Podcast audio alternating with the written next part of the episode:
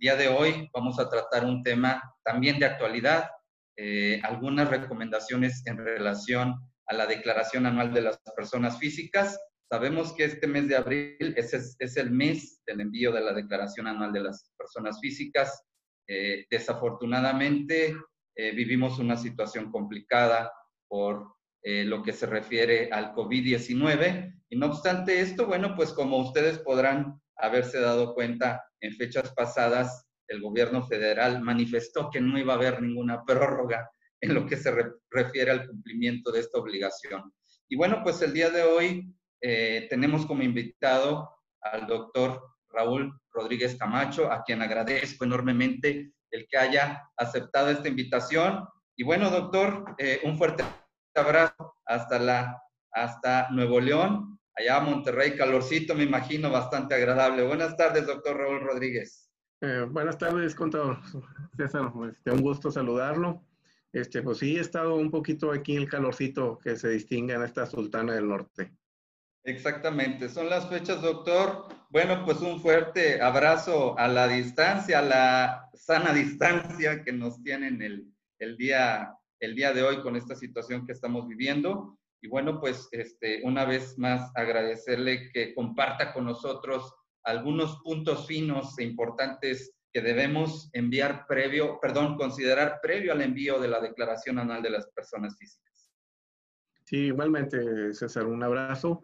Este, y pues bueno, digo, para entrar en, en materia, efectivamente, eh, pues la del envío de la declaración anual, como bien mencionabas, eh, no hay prórroga eh, sigue venciendo el 30 de abril. Eh, sabemos que esto pues es, necesario que todos contribuyamos con, con, la parte que nos toca porque pues, vivimos un momento muy difícil en, nuestra nación y el gobierno federal pues eh, necesita la recaudación para poder cubrir las necesidades para enfrentar el COVID-19, ¿no? Así es. Eh, sí, adelante, adelante, doctor. No, no, entonces, este, pues bueno, en base en eso, pues nosotros tenemos que tener más cuidado eh, en la preparación, la elaboración de nuestra declaración anual como persona física. Eh, sabemos que pues la persona física tiene pues diferentes eh, capítulos y que pues eh, todo vaya bien cuadrado porque seguramente pues este año en lo particular la autoridad eh, lo estará revisando con un poquito más de lupa dada la condición que estamos eh, viviendo ahorita en nuestro país. Así es, doctor. Desafortunadamente el gobierno federal, como usted bien comenta, en, este, en esta necesidad de hacerse de recursos para poder enfrentar pues las situaciones que se derivan de esta contingencia sanitaria que esperamos que sea dentro de los márgenes aceptables y no se vayan a ocasionar problemas más severos, eh, previendo el hacerse de los recursos, eh, pues eh, consideró la no necesidad de, de prorrogar el envío de esta declaración y el cumplimiento de esta obligación, sobre todo pues para aquellos que tengan impuesto a su cargo pero bueno, a final del día, el otro, la otra cara de la moneda, pues también es para aquellos que pudiesen obtener un saldo a favor, a manera de reactivar la economía de nuestro país. El gobierno federal también se pronunció en el sentido de que aquellos que tuviesen un saldo a favor iban a obtener eh, su devolución automática eh, de impuestos, que esto también es una parte importante y por lo cual es bueno el considerar ciertos aspectos pues para que los recursos lleguen a la brevedad posible. Sí, es correcto. Este, como bien mencionas, el gobierno federal eh, está haciendo un esfuerzo muy importante en el tema de las devoluciones automáticas. Eh, eh, sí están saliendo, no dentro de los cinco días ahí que generalmente se manejan, se están tardando un poquitito más, pero sí están saliendo. y lo alcanzas en, en la calle a escuchar pues el ciudadano que está muy contento porque le está llegando su devolución, ¿no? Entonces, este, pues se quedan satisfechos. Es correcto, como, como usted bien comenta, doctor Raúl, eh, tal vez no se está dando en los cinco días como originalmente nos lo habían prometido, pero la realidad es que sí se está dando la devolución de impuestos. En lo personal también me ha tocado verlo. Y de ahí, bueno, pues la importancia de ir considerando algunos eh, aspectos, ¿no? Eh, para efectos de pues, poder eh, obtener a la brevedad posible estos eh, recursos que a final del día, bueno, es un derecho del contribuyente. Doctor, ¿cuál sería el, primer paso que usted subrayaría para efectos de cumplir con esta obligación? ¿Cuál sería el A para poder llevar a cabo esta declaración sin, ninguna, sin ningún problema o sin ningún inconveniente para los contribuyentes? Bueno, pues aquí es muy importante considerar eh, en la parte inicial, eh, sabemos que la parte fiscal es la que generalmente nos da un poquito de dolor de cabeza al empresario, al microempresario, y esa área pues la vamos delegando y no le, no le metemos el foco que es debido durante los 12 meses del año. Y precisamente entre marzo y abril es cuando andamos ahí con los sustos porque pues no llevamos un control efectivo y pues nos topamos ahí con ciertas sorpresas. La primera punto recomendable en el, área de personas físicas que, es muy importante observar, pues es el, el, tema que nosotros estamos uh, declarando, ¿no? Eh, en cuanto al ingreso, en los diferentes capítulos que estemos obligados, dependiendo de las obligaciones fiscales que tenga cada persona física y cuidar el punto de la discrepancia fiscal. Es un punto que eh, la autoridad de meses anteriores, meses atrás, antes de que empezara este tema de la contingencia, eh, ya venía haciendo hincapié en el tema de la discrepancia fiscal que iba a cuidarlo, a que el contribuyente pues no gastara más de lo que tiene ahí registrado como un ingreso fiscal, ¿no? Ya sabemos que en la ley de impuestos sobre la renta, el tema de los gastos, el exceso de gastos sobre nuestros ingresos, pues es un ingreso omitido para la autoridad y de ahí nos puede determinar un crédito fiscal. Entonces, este es el primer paso que tenemos que hacer nosotros como empresarios, pues de cuidarnos, ver cuánto es lo que estamos ahí declarando, porque a veces el empresario no porque no quiera, sino que se mete tanto en su actividad eh, de negocio que delega a veces el contador, a veces el contador pues eh, se nos pasa por las prisas, pues ya sabemos que el contador es todólogo. Eh, el contador pues a veces se le puede olvidar registrar algún ingreso, ¿verdad? Y el anual es donde vota la hora de empezar a hacer el, el amarre, ¿verdad? Recordemos que pues hoy en día ya está todo enlazado como lo vimos en personas morales en la, en la anual, ¿verdad? pues ahora sí ya vienen todos los ingresos de pagos provisionales y prácticamente pues da con nuestro ingreso en la, declaración anual. En personas físicas ya venía trabajándose en ese sentido, todos los ingresos prácticamente precargados. Este, solamente pues agregar algunas cuestiones de ingresos en el extranjero, pero pues ya, ya tenemos todos los ingresos ya precargados, entonces pues eso nos facilita más en la revisión para, para empezar a revisar pues, que, nuestros ingresos estén correctamente declarados en pagos provisionales, porque si la autoridad eh, dentro de sus compulsas que hace, pues eh, revisa también la parte de los pagos mensuales y después la, la parte del, del, impuesto anual. Así es, sin duda, este, doctor Raúl, eh, el gobierno federal desde su inicio, desde el arranque de, de de su gobierno, eh, manifestó que este iba a ser un sexenio en donde no iba a haber nuevas contribuciones, más sin embargo ha sido muy puntual en la recaudación de las mismas, al grado de que ha estado haciendo mucho hincapié en esa obligación de contribuir. Tan es así que, bueno, a diferencia de otras administraciones, ahora que los empresarios ven esa necesidad de apoyo por parte del gobierno federal, se ha manifestado de manera negativa, ¿no? Eh, el actual gobierno, bueno, pues ve que es fundamental el que eh, tanto personas morales como personas físicas contribuyan de manera puntual al gasto público. Y bueno, pues bajo ese orden de ideas, uno de los temas que como usted bien subraya, van a estar muy probablemente bajo la lupa de las autoridades hacendarias, pues va a ser esta parte de la discrepancia fiscal, ¿no? El hecho de que tus gastos o deducciones no excedan a los ingresos que estás generando eh, en el periodo, bueno, en esta declaración anual. Entonces, eh, sin duda que un punto fundamental es el cuidar eh, esos conceptos, ¿no? Esas deducciones, el que reúnan los requisitos, el que no excedan a los ingresos que estamos declarando. Aparte, no perdamos de vista que las personas físicas, en este caso, declaran en función, pues, a su flujo de efectivo. Entonces, bajo ese orden de ideas, pues ahora sí que no cuadra el hecho de que tú gastes más o salga más dinero que el que está entrando a, tu empresa, ¿no? O a tu negocio. Y otro tema que usted comentaba también es esa parte, ¿no? De, de identificar todas las actividades, porque no perdamos de vista que si tú estás teniendo ingresos por eh, salarios, si estás teniendo una actividad empresarial, es decir, tienes un negocio y aparte de ello estás rentando un inmueble y tú dices, no, pues es que el inmueble es aparte, no. La realidad es que todos los ingresos que tú generas a final del día deben de ser declarados. Es correcto, César. Tienes toda la, razón ahí en eso, puntualizarlo muy bien.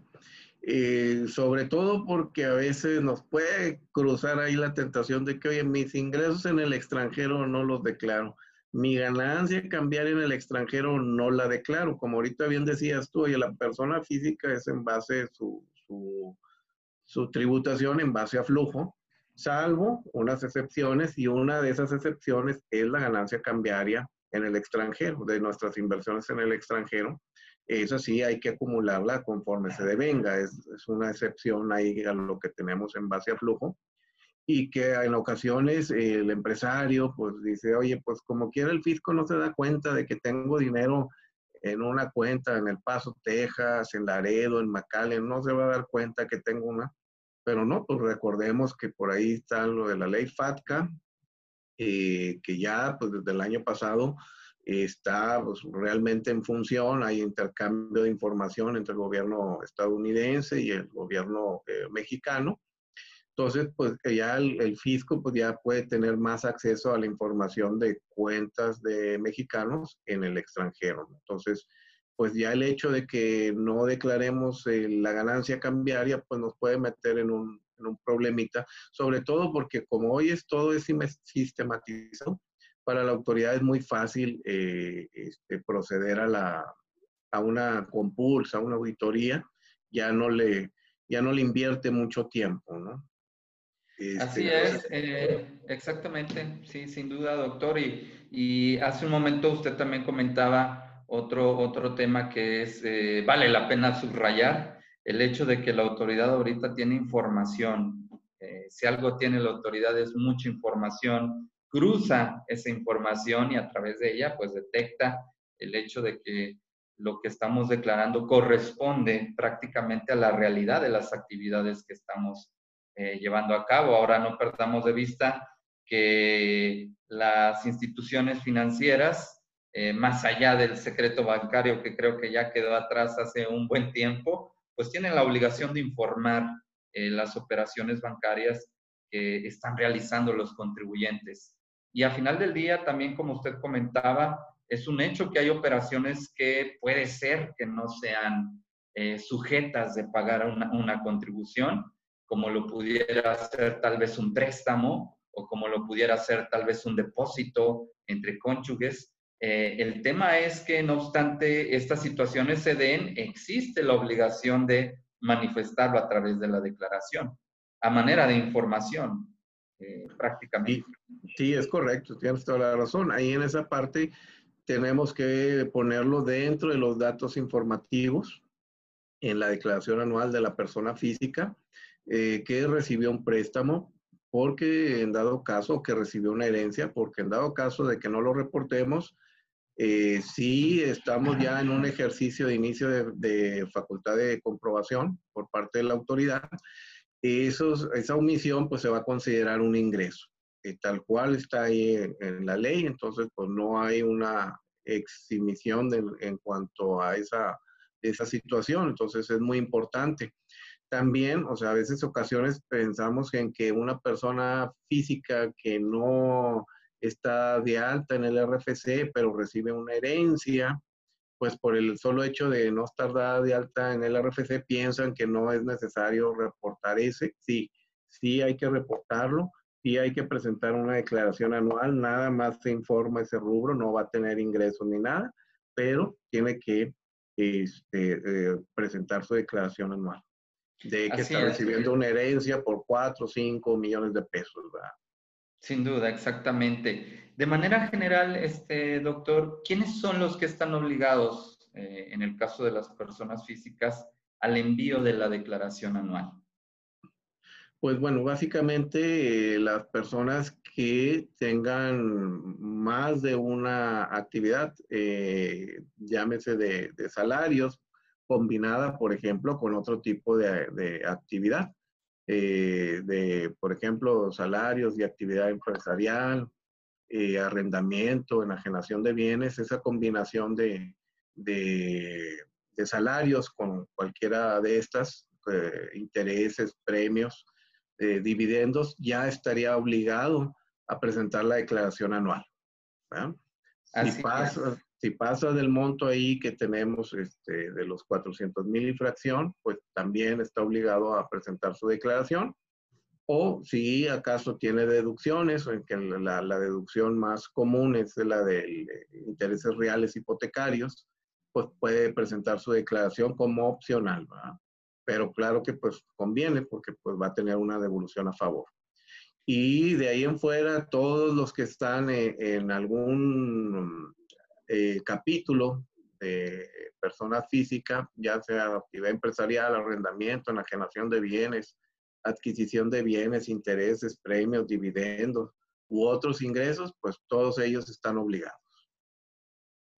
Así es, prácticamente, pues podríamos decir que es, muy amplia, ¿no? De la, situación bajo la cual te obligas al, envío de la declaración. Tal vez prácticamente podríamos decir que una excepción serían quienes tengan ingresos por salarios y no superen el monto que establece la propia ley del impuesto sobre la renta que usted nos hablaba eh, ahorita en el caso de los 400 mil pesos. Aunque no obstante ello, hay empresas que están ahora sí que cediendo la batuta al trabajador y diciendo, ¿sabes qué? Tú hazte cargo del envío de tu declaración. Eh, una duda también por ahí que nos comentan es el caso eh, del régimen de incorporación fiscal, doctor. ¿En qué caso estarían obligados ellos al envío de la declaración anual? Eh, en el caso del régimen de incorporación fiscal, ese queda aparte, ese recordemos que cada pago bimestral se considera pago definitivo. Entonces, ese queda, queda excluido de la declaración anual. Eh, si nosotros tenemos ingresos por intereses o alguna otra actividad, pues declaramos nuestra, o elaboramos nuestra declaración anual bajo esos capítulos, pero lo del RIF se queda aparte porque eso ya es un pago definitivo. Así es, es como el caso del IVA, ¿no? Que en el caso del IVA, tú al momento de hacer tu pago mensual ya se considera como un pago definitivo, no existe la obligación de hacer el pago anual. A diferencia, bueno, que como usted bien comenta, aquí en el RIF, bueno, pues ellos sus pagos los hacen de manera bimestral. y bajo ese orden de ideas se consideran ya como pagos definitivos. Es correcto, es correcto. Así es. Ahorita usted nos comentaba algo interesante en relación a la obtención de saldos a favor y, bueno, toco este punto en relación a las deducciones personales. Eh, ¿Qué deducciones personales eh, puedo yo llevar a cabo que me ayuden pues, o a reducir eh, la contribución que pudiese tener a cargo o en todo caso lograr un, un impuesto a favor? sí, efectivamente, digo, pues ahí como lo, lo mencionas, eh, yo creo que el principal eh, rubro en donde pues todos salen beneficiados es con el tema de la eh, deducción real de, de, intereses hipotecarios, ¿no? Aquí pues realmente pues pudiéramos decir que un 40, 50% de, de las, del padrón de contribuyentes de personas físicas caería en este supuesto, en este beneficio. ¿Por qué? Porque pues eh, si bien es cierto, pocas personas tendrán crédito hipotecario con banco, pero la gran mayoría tiene un crédito hipotecario con el Infonavit. Entonces, eh, esos intereses que se pagan al Infonavit, pues también pueden ser sujetos para una deducción eh, en el tema de las deducciones personales. Eh, entonces, ese es el, el principal el rubro que podemos ahí aprovechar. ¿no? a veces no, no le prestamos atención porque la constancia de intereses reales del Infonavit, pues llegará a veces a nuestro correo si es que tuvimos ahí algún correo registrado en el Infonavit. Eh, si no, pues tenemos que solicitarla y ahí en donde la desinformación del ciudadano eh, eh, afecta porque pues no, no ejerce su derecho, ¿no? y pues bueno, otra, la, la, segunda, no menos importante, pues es la de los gastos médicos que vamos teniendo durante todo el ejercicio. ¿no? Los honorarios médicos, dentales, es una parte de, de las deducciones este, importantes que tenemos. Cabe recordar que pues aquí debe, debimos de haber tenido cuidado durante el ejercicio de 2019 de cerciorarnos que este tipo de gastos hubiesen sido pagados con tarjeta de crédito o con una tarjeta de débito o con cheque si se pagó en efectivo, pues el, comprobante no va a ser una deducción este, válida para la deducción personal. Este, y eh, algo que se nos pasa, porque generalmente en lo que pasa aquí, la asistente del doctor, pues a veces se distrae o algo y, y le pagamos con la tarjeta de crédito, pero a la hora que ella elaboró la factura, le puso ahí que había sido de contado por error y nosotros, pues como, como buen mexicano, ¿verdad? checamos hasta el último, pues ya no nos dimos cuenta y ya esa deducción pues la podemos perder. En ocasiones podrán ser mil pesos, pero en alguna ocasión pues, pueden ser diez mil, quince mil pesos y es un importe pues que, que sí nos afecta en nuestra devolución de impuestos. Así es, es correcto, sin duda. Eh, el otro punto también importante, pues, eh, son las primas de seguro de gastos médicos, que pues últimamente, los últimos, eh, será cinco o diez años, las aseguradoras pues han tenido una importante participación en su mercado, desarrollando su mercadotecnia y cada vez más ciudadanos eh, se hacen de un seguro de gastos médicos mayores. En una forma de previsión, por recordar que esto también es deducible en nuestra declaración anual. Este, recordar también, pues, el tema que, que, viene de sexenios anteriores, el, el, tema de la educación, que en preescolar, pues, podemos deducir hasta 14,200 pesos por este, hijo. En primaria, 12,900 pesos. En secundaria, 19,900 pesos al año en un profesional técnico 17.100 pesos o en bachillerato o su equivalente en 24.500 pesos, ¿no?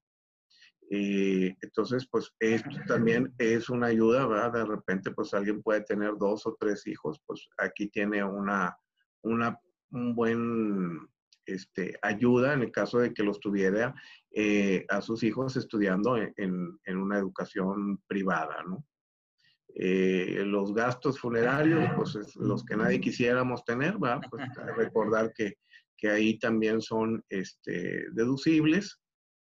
Y eh, recordar que pues es deducible pues hasta un 10% de, de nuestro ingreso eh, topado este, a 158 mil pesos, ¿no? Aproximadamente.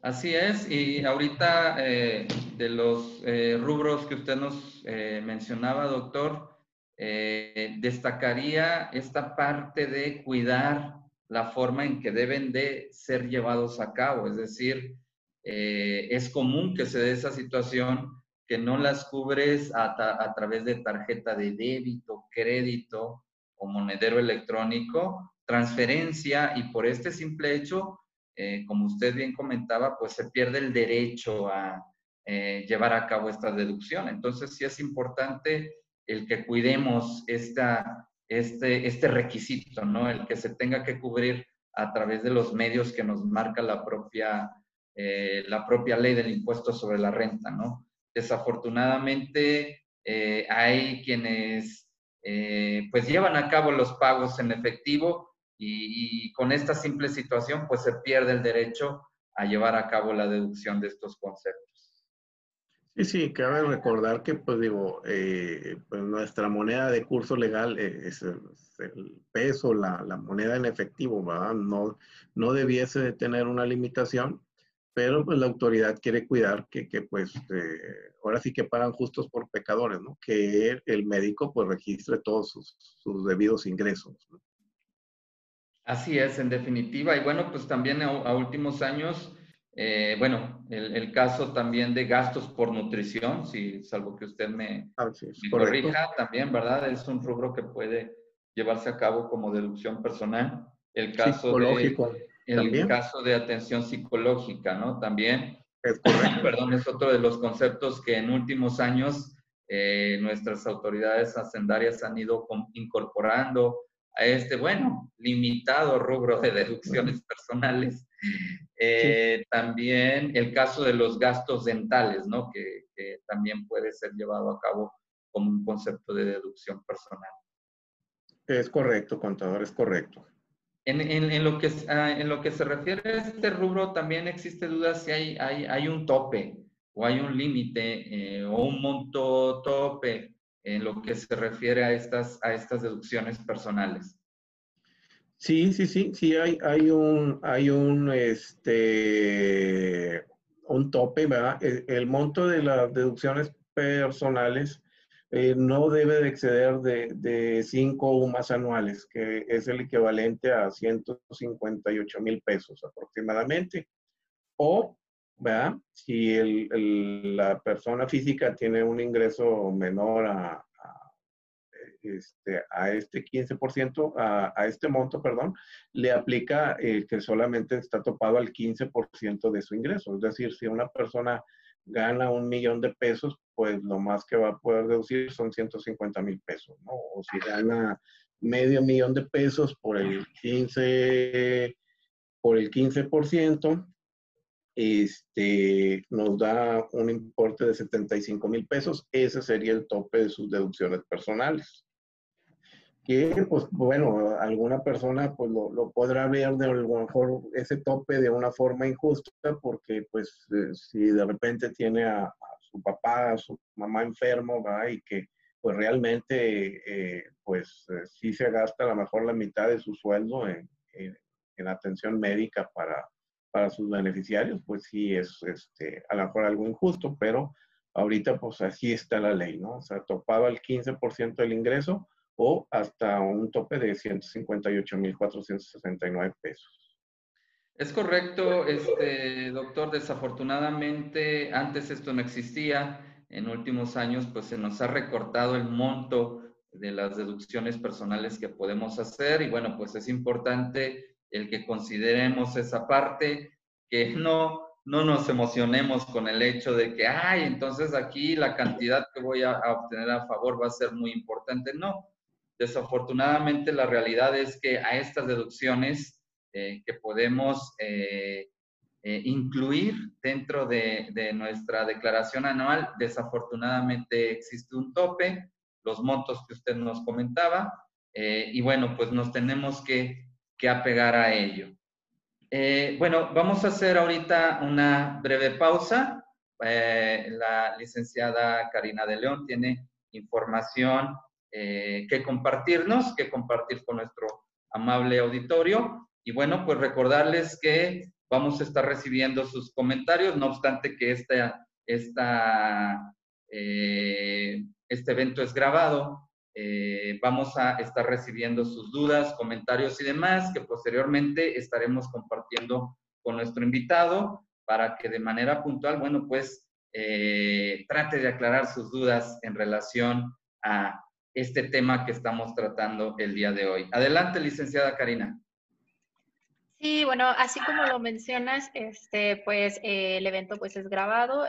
si tienen alguna duda, ah, no sé, algún comentario, pueden dejarlo en el chat, pueden mandar un correo a ya sea a evento en línea arroba sistemasisaltillo.com.mx o a sistemasisaltillo.gmail.com. Este, ah, bueno, recordándomeles que seguimos eh, teniendo, bueno, seguimos en funcionamiento, brindando servicio asistencia remota, ya sea capacitaciones, si tienen tienen alguna renovación para este mes, este, les aplicaría un 15% de descuento.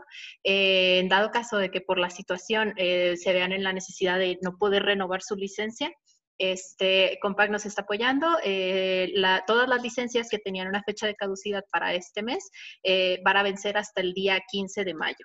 Eso quiere decir que Compact les está ampliando la licencia para que no se queden sin trabajar, este, en lo que se acomodan un poco más las cosas y puedan eh, renovar su licencia. Este, ¿qué más? Eh, para datos, información de los invitados que estamos teniendo en el curso, también pueden mandarnos un correo y con gusto pues los vamos a, proporcionar estos datos para que se comuniquen con, con nuestros invitados. Perfecto, muy bien, gracias, este, muy amable licenciada eh, Karina. Bueno, pues agradecer también a Compaqui, Sistemas y Saltillo, que nos brinda este espacio. Y bueno, pues como comentábamos al arranque de, este, de esta entrevista, eh, en Sistemas Compaqui eh, estamos llevando a cabo esta fusión, este trabajo de manera coordinada, en donde vamos a estar realizando este tipo de entrevistas eh, posteriormente ya estaremos llevando a cabo eh, eventos, en algunos casos en línea, en otros totalmente presenciales. Desafortunadamente el día de hoy la contingencia nos impide que llevemos a cabo eventos presenciales, pero bueno, más adelante les estaremos haciendo la, invitación para que participen con nosotros en nuestros diferentes eventos, como les comentaba, ya sea en línea y bueno, esperemos en un futuro no muy lejano. sí, ya, pasando, ya pasando todo esto de la contingencia, pues eh, ya teníamos este, bastantitas actividades planeadas presenciales, este, ya sea tanto eventos como estos, cursos, este, capacitaciones, eh, sí se viene, se viene un año muy bueno para, para nosotros. Así es, sin duda, sin duda, Karina. Y bueno, pues eh, eventos como ya Compact eh, tiene el compromiso eh, con todos ustedes de darles una capacitación de manera constante en el uso de esta herramienta tan importante. Y bueno, pues eh, a manera de valor agregado ya estaremos manejando temas que consideramos que también son de gran interés para ustedes y que pueden contribuir al crecimiento de sus negocios y de sus actividades empresariales del día a día. Y bueno, pues no está más mencionar que vamos a contar con expositores de amplia experiencia y de gran calidad, como el día de hoy, que contamos con la presencia de eh, el doctor Raúl Rodríguez Camacho, un especialista en el tema fiscal. El bueno, pues, eh, doctor en Derecho Fiscal, no está de más decir que también el contador público, licenciado de Derecho y especialista como maestro en áreas también de administración y finanzas. Y bueno, pues a quien agradezco una vez más, doctor Raúl Rodríguez, que comparta con nosotros el día de hoy eh, este tema, que sin duda es un tema de actualidad, eh, lo relativo a la declaración anual de las personas físicas y bueno, de manera específica, herramientas clave o puntos finos o recomendaciones que debemos tomar en cuenta previo al envío de esta declaración anual de las personas físicas. Muchas gracias, este, César, por la, oportunidad y pues bueno, estamos ahí para servirles para dudas, comentarios, aclaraciones. Así es, agradezco enormemente, eh, doctor eh, Raúl Rodríguez. Y bueno, pues comentábamos ahorita esta parte de las, de las deducciones personales, que bueno, en el caso de aquellos que tributen bajo el régimen de, sobre todo, de sueldos y salarios, sin duda, eh, contribuyen a que lejos de tener una contribución a tu cargo, un impuesto a tu cargo, tú puedas generar un saldo a favor. Pero también no está más de más decir que aquellos que realizan una actividad empresarial y que ya de por sí llevan a cabo sus deducciones o aquellos gastos propios de la actividad que están realizando, tienen derecho también a efectuar estas deducciones personales. Sí, eso es correcto, es correcto como lo menciona contador. Así es, y bueno, pues este, eh, también existía alguna duda por ahí, eh, doctor Raúl, en cuanto al monto del saldo a favor. Eh, años anteriores, si existía un saldo a favor determinado, existía la obligación de enviar la contribución por medio de la firma electrónica. No sabemos, o bueno, no sé si nos pudiera compartir si para este año pasa exactamente la misma situación. Sí, sí, sí pasa ahí exactamente la, misma situación. De hecho, pues, este, generalmente los saldos a favor que han estado quedando son cantidades pequeñas que se pueden enviar con la contraseña, pero si tenemos ya una cantidad a favor de 70, 80 mil pesos, se tendrá forzosamente que enviar con la firma electrónica. Y recordemos pues que debemos de tener nuestra firma electrónica activa Ahorita, lamentablemente, eh, por el tema de la contingencia, no hay citas para, eh, este, bueno, más bien dicho, sí hay citas, pero se acaban muy rápido para tramitar la firma electrónica. Dado también de que recordemos que para personas morales se hizo obligatorio eh, presentar la declaración con firma electrónica y para obtener la declaración de la firma electrónica de la empresa, pues también es necesario que esté activa la de la del representante legal eh, como persona física. Entonces, pues ahí se, se hace este, un cuellito de botella porque pues la, la firma de la, del representante legal y luego la firma de la persona moral y eso ha saturado el sistema de firmas electrónicas de las administraciones.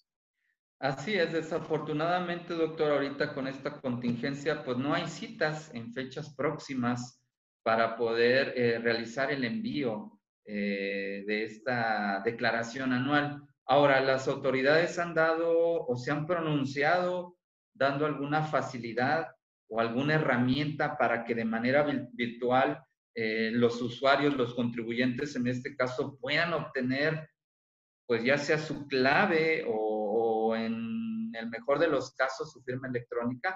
¿Se ha dado alguna facilidad por parte de la autoridad? En cuanto, pues nada más digo, la, la obtención de la contraseña, eh, que recordemos que se puede obtener eh, de forma eh, virtual a través de la, del portal del SAT, ahí en trámites y servicios. pero en cuanto al tema de la firma electrónica, ese sí es presencial, con cita, y pues llevar nuestra documentación, que prácticamente es comprobante de domicilio y identificación oficial. Así es, desafortunadamente en el caso de la firma electrónica, eh, bueno, no perdamos de vista que es un trámite personalísimo en donde nadie más puede llevarlo a cabo eh, por situaciones que está tratando de evitar, evitar la autoridad. Bueno, pues es que este trámite no existe ninguna otra forma de, llevarse a cabo. No obstante, como usted bien comenta, existe esta facilidad de obtener la contraseña para efectos de poder enviar la declaración. Otra duda que nos han manifestado recientemente, doctor, es en relación a si para aquellas personas que obtienen un impuesto a cargo va a existir esta facilidad de pagar tu impuesto sobre la renta a cargo hasta en seis pagos mensuales. Este, sí, Creo que era el tope máximo, si mal no recuerdo.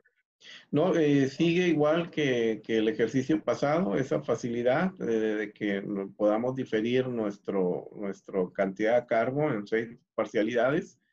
Eh, muy importante aquí la recomendación en este sentido es eh, a la hora de que generemos lo, lo, de las parcialidades, pues guardar bien ahí nuestros comprobantes de pago, porque ya que después, después se batalla para descargarlos.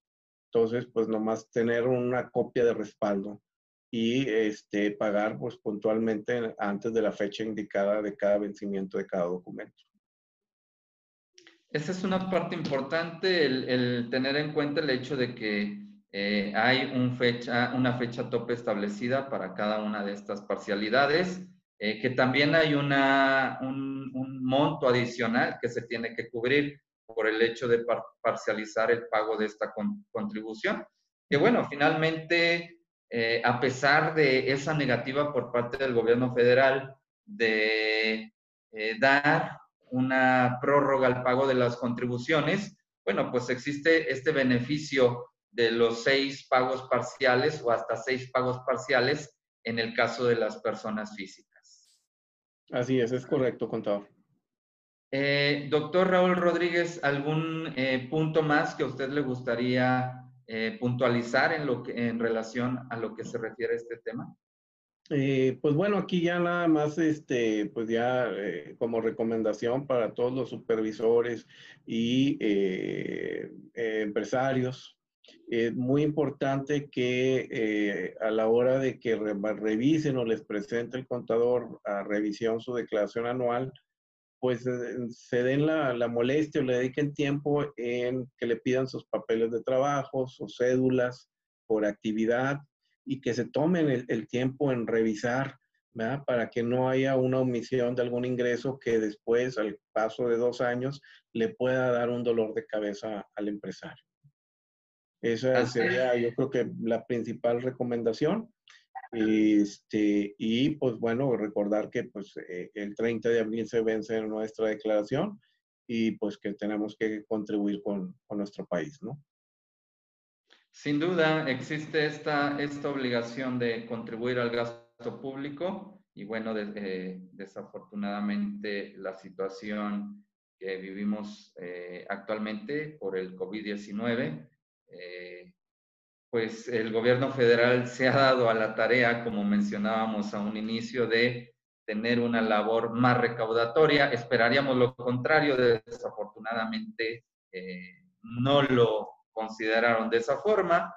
Eh, y bueno, pues eh, existir esta obligación, pues cumplirlo eh, de la mejor manera posible, ¿no? Evitando tener errores que a la larga pudiesen ocasionar problemas más gravosos para los contribuyentes. Ya de por sí que esta situación nos tiene pues en una condición muy desfavorable a todos, a todos los negocios, eh, pues imagínate o imaginemos que el día de mañana existan situaciones que nos llegaran a crear cargas adicionales, ¿no? Por no haber revisado o realizado de manera correcta el cumplimiento de esta obligación. Y bueno, también, doctor, no me dejará mentir, bueno, pues la parte contraria o el otro lado de la moneda, en el sentido de que si yo tengo un saldo a favor, bueno, pues ejercerlo a la brevedad posible, ¿no? Eh, cuidar esos detalles, el tener ya todas mis deducciones, que mis deducciones cumplan con, con, los requisitos que deben de cumplir, eh, tener también a la mano la clave interbancaria, yo creo que ese sería también otro punto importante, doctor. Así es. En el caso de que.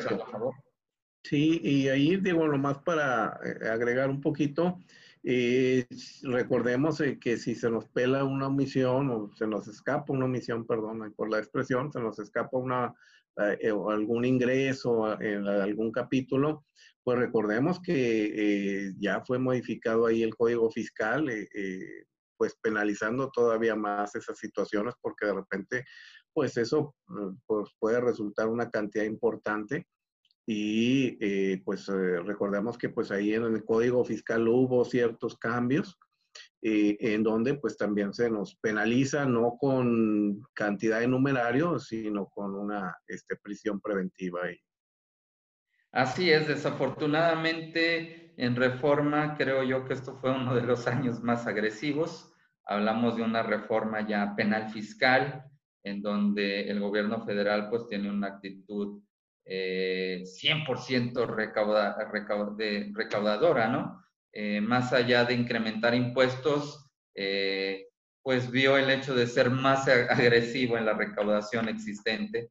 Entonces, derivado de ello, pues sí es importante cuidar esos detalles, sobre todo el tema que usted bien comenta de la discrepancia fiscal y evitar caer en supuestos que pues nos ocasionarían problemas más severos eh, ya de por sí de la desafortunada situación que nos toca vivir el día de hoy, eh, derivado pues de la contingencia eh, sanitaria a nivel global. pues no me resta más que agradecerle, doctor Raúl Rodríguez, el que haya compartido con nosotros esta tarde.